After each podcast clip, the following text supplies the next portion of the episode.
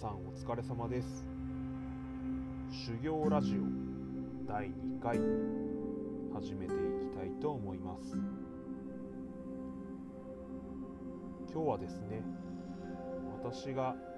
今まで読んできた本の中でですね特に、えー、心に残っている、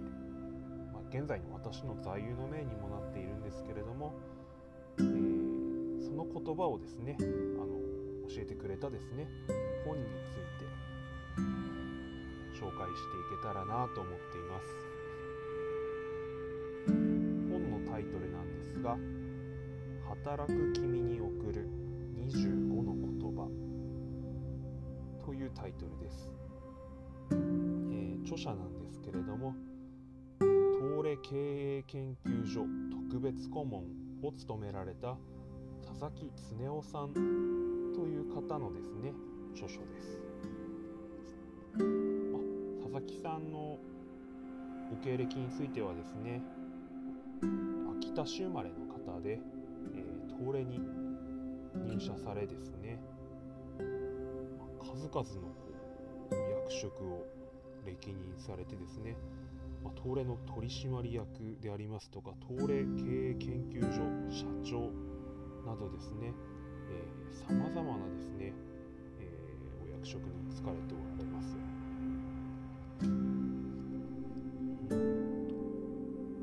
この方のですねあの本について何で読んだかというですとですね、まあ、上司にですねあのいい本あるよと言われてですね手に取ったというのがきっかけでありました。私の中でですねとっても心に残っている言葉があるんですそれはですね運命を引き受けようという言葉なんですねこれはですね、えー、佐々木さんのお母様が言っておられた言葉ということなんですね。えっと何でもですね、かいつまんで申し上げますあの話しますけれども、えー、佐々木さんのお母さんというのは26歳でですね未亡人になられて、えー、お子さん4人をですね抱えて働かれてですねあの育て上げられたという方でありますね。何でもあのこの子育てにあってはですね愚痴言うことなくですねニコニコ笑って、えー、育てられたんだと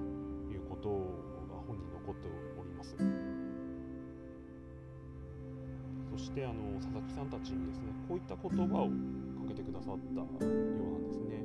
かけてくださってかけておられたようなんですね。運命を引き受けてその中で頑張ろうね。頑張っても結果が出ないかもしれない。だけど頑張らなければ何も生まれないじゃないの。初めてこう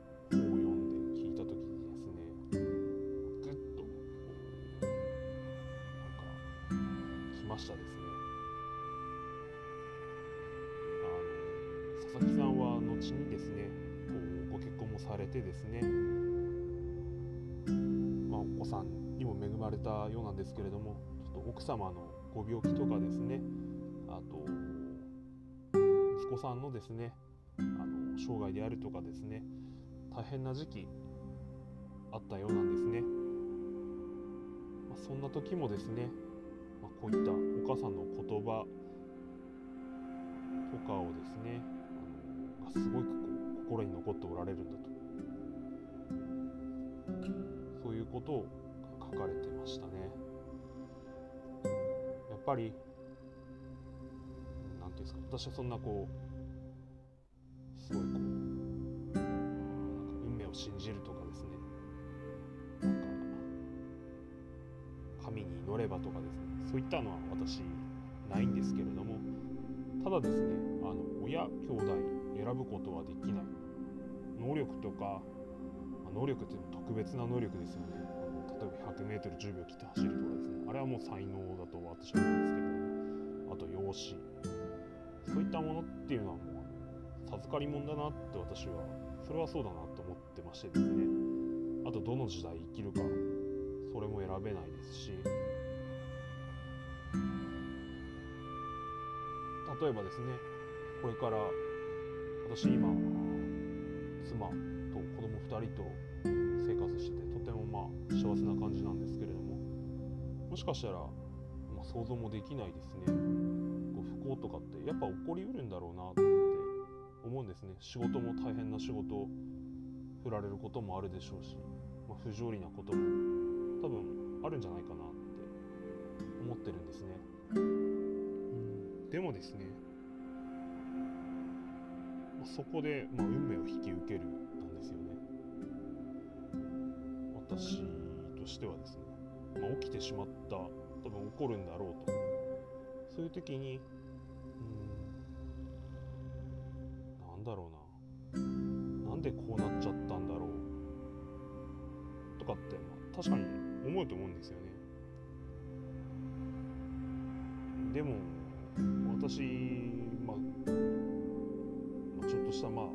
あ、まだこう36歳ですけれどもなんでこうなっちゃったんだろうっていうのはですね。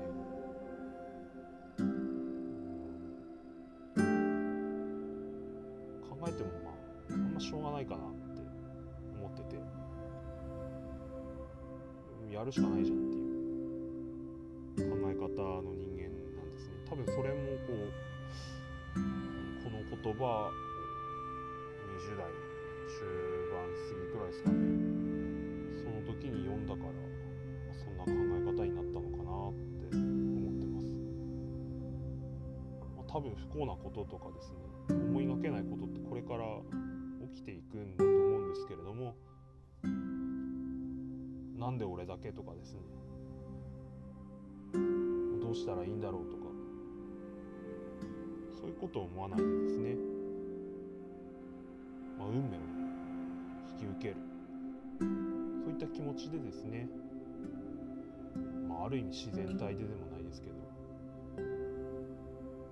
まあ、起きた事実に対して向き合っていきたいなと。そういう気持ちにさせてくれた言葉でしたね。